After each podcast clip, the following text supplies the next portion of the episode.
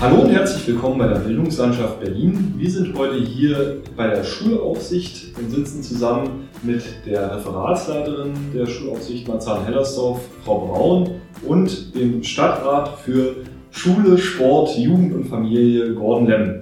Und beginnen heute mal ein paar Fragen zu klären. Und zwar äh, zuallererst, es geht ja um den Übergang zwischen der Grundschule und der Oberschule. Wie ist denn momentan der Bewerbungsablauf für die Schülerinnen und Schüler, wenn sie jetzt unter Corona-Bedingungen sich bewerben wollen an der Oberschule?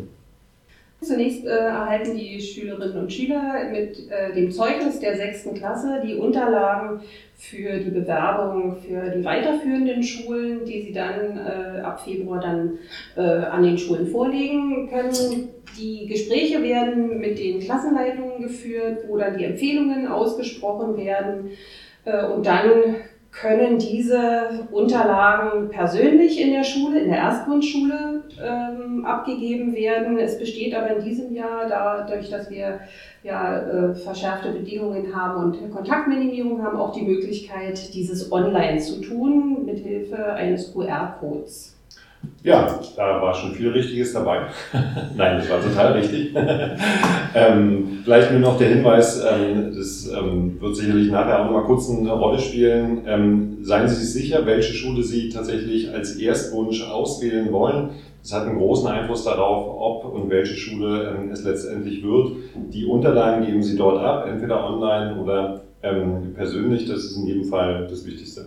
Das heißt, ich habe drei Wünsche, Erst-, Zweit- und Drittwunsch, wie in allen Jahren auch. Und der QR-Code, der ist wiederum auf dem Formular drauf, oder wo finde ich den? Ja, jetzt, äh, auf den äh, Formularen wird ein Kenncode äh, hinterlegt, sodass dann äh, die Online-Anmeldung erfolgen kann. Das wird in den Schulen nochmal äh, konkret gezeigt werden können. Das ist jetzt ein bisschen schwierig, nur über, äh, das Erklären. Wenn man es dann sieht, äh, ist es genauso einfach wie mit einem Umgang beim QR-Code. Wichtig ist noch der Hinweis des Zeitraums. Von 11. Februar bis 24. Februar ist der Anmeldezeitraum. In dieser Zeit müssen Sie die Unterlagen in der Schule abgeben es macht keinen Unterschied, ob es der 11. oder der 24. ist. Aber gehen Sie lieber auf Nummer sicher und kommen Sie nicht erst am 24. in die Schule. Vielleicht noch ein Hinweis, ähm, wenn Sie eine Schule gefunden haben, wo Sie sagen, das soll der Erstwunsch für Ihr Kind sein, wäre es günstig, sich vorher auf der Homepage zu informieren, wie das Anmeldeprozedere ist, ob man sich ein Zeitfenster dafür buchen soll oder ob es dann äh, auch möglich ist, äh, zu anderen Zeiten zu kommen. Das verhindert Wartezeiten äh, und ist sicherlich etwas angenehmer, als wenn Sie da mit vielen Eltern zusammenstehen. Gut, und dann noch zum Ablauf vielleicht. Jetzt, jetzt hat man seine Bewerbungsunterlagen dort abgegeben. Ähm, wie geht es denn mit diesen Bewerbungsunterlagen dann äh, ab der Schule weiter dann? Schülerinnen und Schüler mit sonderpädagogischem Förderbedarf liegt ja dann ein entsprechender Bescheid vor. Diese Schülerinnen und Schüler werden im Vorfeld verteilt. Das hängt mit der Anzahl der, äh, der Plätze zusammen. Für jede Klasse gibt es vier Plätze für Kinder mit sonderpädagogischem Förderbedarf, die vorrangig belegt werden. Wenn es ausreichend Plätze gibt, ist jedes Kind an dieser Schule mit Erstwunsch angenommen. Bei Übernachfrage, äh, wenn also nicht genügend Plätze zur Verfügung stehen, dann wird auch hier unter Berücksichtigung der Bedingungen, äh, die man im Schulgesetz nachlesen kann, entsprechend die Plätze verteilt. Und dann wird entweder der Zweitwunsch oder auch noch der Drittwunsch berücksichtigt werden können. Das Verfahren ist dann genauso wie dann nachher für den Regelbereich. Genau, also in der Regel war das schon ähm, richtig erklärt. Ähm, es gibt die ähm, Regelung im Schulgesetz, dass 60 Prozent der Plätze entsprechend der Leistungen vergeben werden bei einer Schule. Wenn es eine Anzahl X an Plätzen gibt, 30 Prozent werden im sogenannten Losverfahren verteilt. Das heißt also, wenn es mehr Wünsche ähm, gibt, als es Plätze gibt, werden unter den ähm, ja, unter allen, ähm, die sich beworben haben, 30 Prozent ausgelost und 10 Prozent der Plätze werden über die sogenannte Härtefallregelung vergeben, sodass sich dann insgesamt die ähm, Anzahl der Schulplätze ergibt. Grundsätzlich gilt, ähm, dass bei Schulen, die über nachgefragt sind, und da kann ich jetzt schon, jetzt bestimmt nachher auch nochmal sagen, immer den Hinweis geben, informieren Sie sich, welche der Schulen im letzten Jahr über nachgefragt waren. Das ist eine wichtige Orientierung und sollte auch ähm, ein Stück weit bei der Entscheidung eine Rolle spielen. Gut, dann fasse ich zusammen. Äh, für den Regelfall ist es so, wir haben also 100 Plätze pro Jahrgang angenommen, dann wären 60 äh, per Durchschnittsnote äh, vergeben. Das heißt, die Schüler werden geordnet vom besten zum schlechtesten Durchschnittsnoten. und dann wird nach 60 Schluss gemacht und die restlichen werden dann ausgelost bzw. per Härtefallantrag ausgegeben. Gut, ähm, dann haben wir jetzt, glaube ich, einen Ablauf einmal skizziert. Jetzt haben Sie ja schon, Herr Lemm, angesprochen, wie man vorgehen sollte. Was wäre denn so ein Rat oder was wären Tipps, die man unbedingt den Eltern und auch den Schülerinnen der sechsten Klassen und der vierten Klassen, die sich bewerben wollen, jetzt an die Hand geben sollte, wenn es um den Wechsel an die Oberschule geht?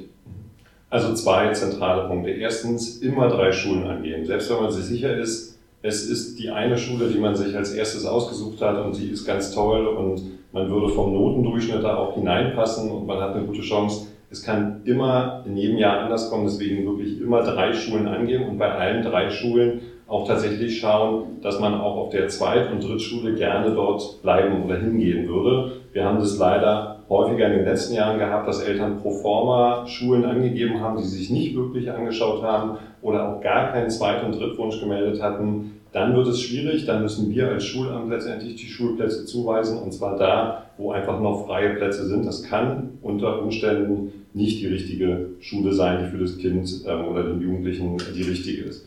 Und ansonsten natürlich der, der Hinweis, ähm, immer mit dem Kind absprechen. Eltern stellen zwar den Antrag, aber wenn das Kind sich dort nicht wohlfühlt, hat man nichts gewonnen.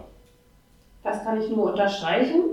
Immer auch das Kind mit einbeziehen in die Wahl äh, der weiterführenden Schule und auf jeden Fall sehr, versuchen sehr intensiv in, die, ähm, in, das, in das Einsehen des Schulprofils zu schauen, die Homepage sich anzuschauen, vielleicht auch mit anderen in Kontakt zu treten ähm, und vielleicht sich selber ein Bild machen und nicht so viel äh, auf Hörensagen geben, einfach um sich selber einen Eindruck zu verschaffen. Der kann manchmal ganz anders sein. Nun hatten wir schon über übernachgefragte äh, Schulen geredet und über die Orientierung der letzten Jahre. Wo finde ich denn diese Informationen? Welche Schule übernachgefragt waren in den letzten Jahren und welche nicht? Also am besten und am sichersten ist es in jedem Fall, wenn man bei der Schule selbst nachfragt, bei der Schulleitung, vielleicht auch beim Tag der offenen Tür oder wenn man ähm, digital sich die Homepage anschaut. Die Schulleitungen werden darüber informieren. Sie haben auch selbst ein Interesse daran. Es lässt sich sicherlich im Netz auch unter den verschiedenen Suchbegriffen etwas finden. Eine zentrale Veröffentlichung gibt es da nicht, aber die Schulen informieren darüber, deswegen am besten die Schulleitung selbst anfragen. Mhm.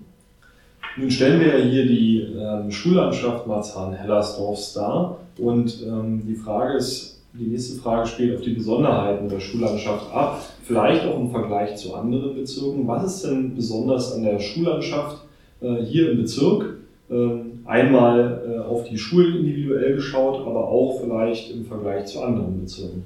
Also ich finde, ähm, eine, wirkliche Besonderheit ist die Vielfalt, die wir bei uns im, Bezirk haben, was die Angebote an den Schulen angeht. Ähm, nicht jede Schule passt für jeden Schüler oder jede Schülerin, sondern je nach Bedürfnissen, je nach Leistungsstand, vielleicht auch je nach Größe, wo man sich wohlfühlt, gibt es hier verschiedene Angebote. Deswegen lohnt es sich wirklich alle Schulen anzuschauen, mit den Kindern zu besprechen, was hier ähm, das Richtige sein könnte. Wir haben Schulen, die sich sehr stark spezialisiert haben, was ja immer ein Wunsch auch von vielen Eltern ist. Also eine musische Spezialisierung haben wir sowohl bei den Gymnasien als auch bei unseren Oberschulen. Wir haben Schulen, die im Sport sehr stark sind. Wir haben auch Schulen, die die berufliche Orientierung stärker in den Fokus nehmen. Und insofern lohnt es hier darauf zu schauen. Und ich glaube, das ist das, was unsere Schulen zumindest auszeichnet ohne die anderen Bezirke da schlecht reden zu wollen. Aber hier sind wir, glaube ich, ganz weit vorne ähm, im Land Berlin und hier findet, glaube ich, auch jeder und jede etwas, was ähm, für seine Interessen und für seine speziellen Vorlieben eigentlich gut geeignet ist. Genau, die äh, Schulen haben äh, künstlerische, musikalische, naturwissenschaftlich orientierte Profile und auch das handwerklich und praktische spielt bei uns eine große Rolle, was ja auch äh, für ganz viele äh, in Frage kommt und von daher kann ich mich den Ausführungen nur anschließen. Äh, insofern vielleicht auch nochmal ein Hinweis zu den Abschlüssen, die an den Schulen erlangt werden können. Ähm, wir haben generell den MSA-Abschluss, den mittleren Schulabschluss, den die Schülerinnen und Schüler nach der Klasse 10 erwerben. Ähm, zusätzlich haben wir den BBR, den EBBR, also die Berufsbildungsreife nach Klasse 9 möglich oder äh, dann die erweiterte Berufsbildungsreife die dann ebenfalls noch dazu kommt. Äh, und dann haben auch diese Schülerinnen und Schüler die Möglichkeit zu wechseln in die gymnasiale Oberstufe. Wir haben zwei integrierte Sekundarschulen, die äh, auch eine Oberstufe haben. Eine dritte, die im Aufbau begriffen ist. Also auch hier haben wir die Möglichkeit, den Schülerinnen und Schülern vielfältige Möglichkeiten zu bieten, um Abschlüsse zu erlangen nicht nur ISS, sondern auch gymnasiale Abschlüsse. Und ich denke, die Vielfalt macht es dann nachher auch möglich, individuell angepasst äh, für jeden Schüler seinen Weg zu finden. Ein Hinweis hätte ich noch, der mir wirklich wichtig ist, auch für Eltern, die ähm, das hören und mit ihren Kindern darüber reden. Beurteilen Sie die Schulen bitte nicht nur, ich weiß, dass man es automatisch macht, aber nicht nur nach dem äußeren und baulichen Zustand. Wir haben Schulen, in denen, jedenfalls nach meiner Einschätzung, ein hervorragendes schulisches Angebot gewährleistet wird, die von außen dem aber noch nicht ähm, ganz entsprechen. Ein Beispiel, ich nenne es mal explizit, ähm, ist zum Beispiel die Kerchensteiner Oberschule in Marzahn Nord, leider noch unsaniert, zum größten Teil von äußeren, inneres wurde schon zum Teil saniert. Die Schule selbst macht aber eine wirklich hervorragende Pädagogik, auch mit Schülerinnen und Schülern, die es nicht immer leicht gehabt haben. Hier lohnt wirklich ganz häufig der Blick hinter die Kulissen und nicht nur nach der äußeren Fassade schauen. Das sagt der Stadtrat, der die äußere Fassade herstellen lässt. Das ist gut. Ähm, kommen wir äh, noch einmal vielleicht zu einer persönlichen Herangehensweise. Äh, wenn Sie sich für sich selber oder für, für Ihre Kinder entscheiden müssten, wie man jetzt vorgeht, was würden Sie denn, welchen Ablauf würden Sie jetzt äh, durchlaufen mit Ihrem Kind oder selber halt? Also ich kann aus persönlicher Erfahrung sprechen, das ist bei mir noch nicht so lange her. Ähm, also ich war froh, dass ich auch mitreden durfte. Ähm, bei uns hat unsere Tochter da schon sehr stark eine eigene Entscheidungsfindung gehabt. Aber die erste Frage war natürlich erstmal Gymnasium oder ISS. Da gibt es ja verschiedene Herangehensweisen und auch vieles, was für und dagegen spricht bei den ISS. Wenn man den gymnasialen Schulabschluss haben möchte, spricht dafür, dass man 13 Jahre hat, also etwas mehr Zeit hat, ähm, um sich darauf vorzubereiten bzw. den zu erreichen. Ist vielleicht der Übergang auch nicht ganz so schwierig von der Grundschule ähm, zur ISS an manchen Schulen. Ähm, unsere Tochter wollte ein Gymnasium haben, sodass wir uns dann die verschiedenen Standorte angeschaut haben. Es ging natürlich auch darum, wo gehen Freundinnen und Freunde mit hin, passt das Profil, gibt es dort die Sprachkombination, die sie haben wollte. Und danach haben wir uns letztendlich orientiert für eine Schule entschieden und die ist es glücklicherweise auch geworden. Ich gehe davon aus, dass die meisten Eltern davon ausgehen, wie gesagt, die Information, was bietet die Schule, wo liegt sie vielleicht auch, welche Erfahrungen haben andere und nochmal der Hinweis ganz wichtig, was möchte mein Kind eigentlich? für meine Kinder, mein Sohn und meine Tochter, die sind beide hier in Marzahn-Hellersdorf in die Schule gegangen, ähm, war es genauso, wie Herr Lems gerade äh, beschrieben hat. Meine Kinder haben sich ihre Schule selber ausgesucht. Äh, das war dann auch nicht immer die nächstgelegene, aber das war auch äh, überhaupt kein Problem. Auch da kann ich nur alle Eltern zu ermutigen, es muss nicht die nächstgelegene sein. Wichtig ist das, was äh, drin mit den Kindern passiert.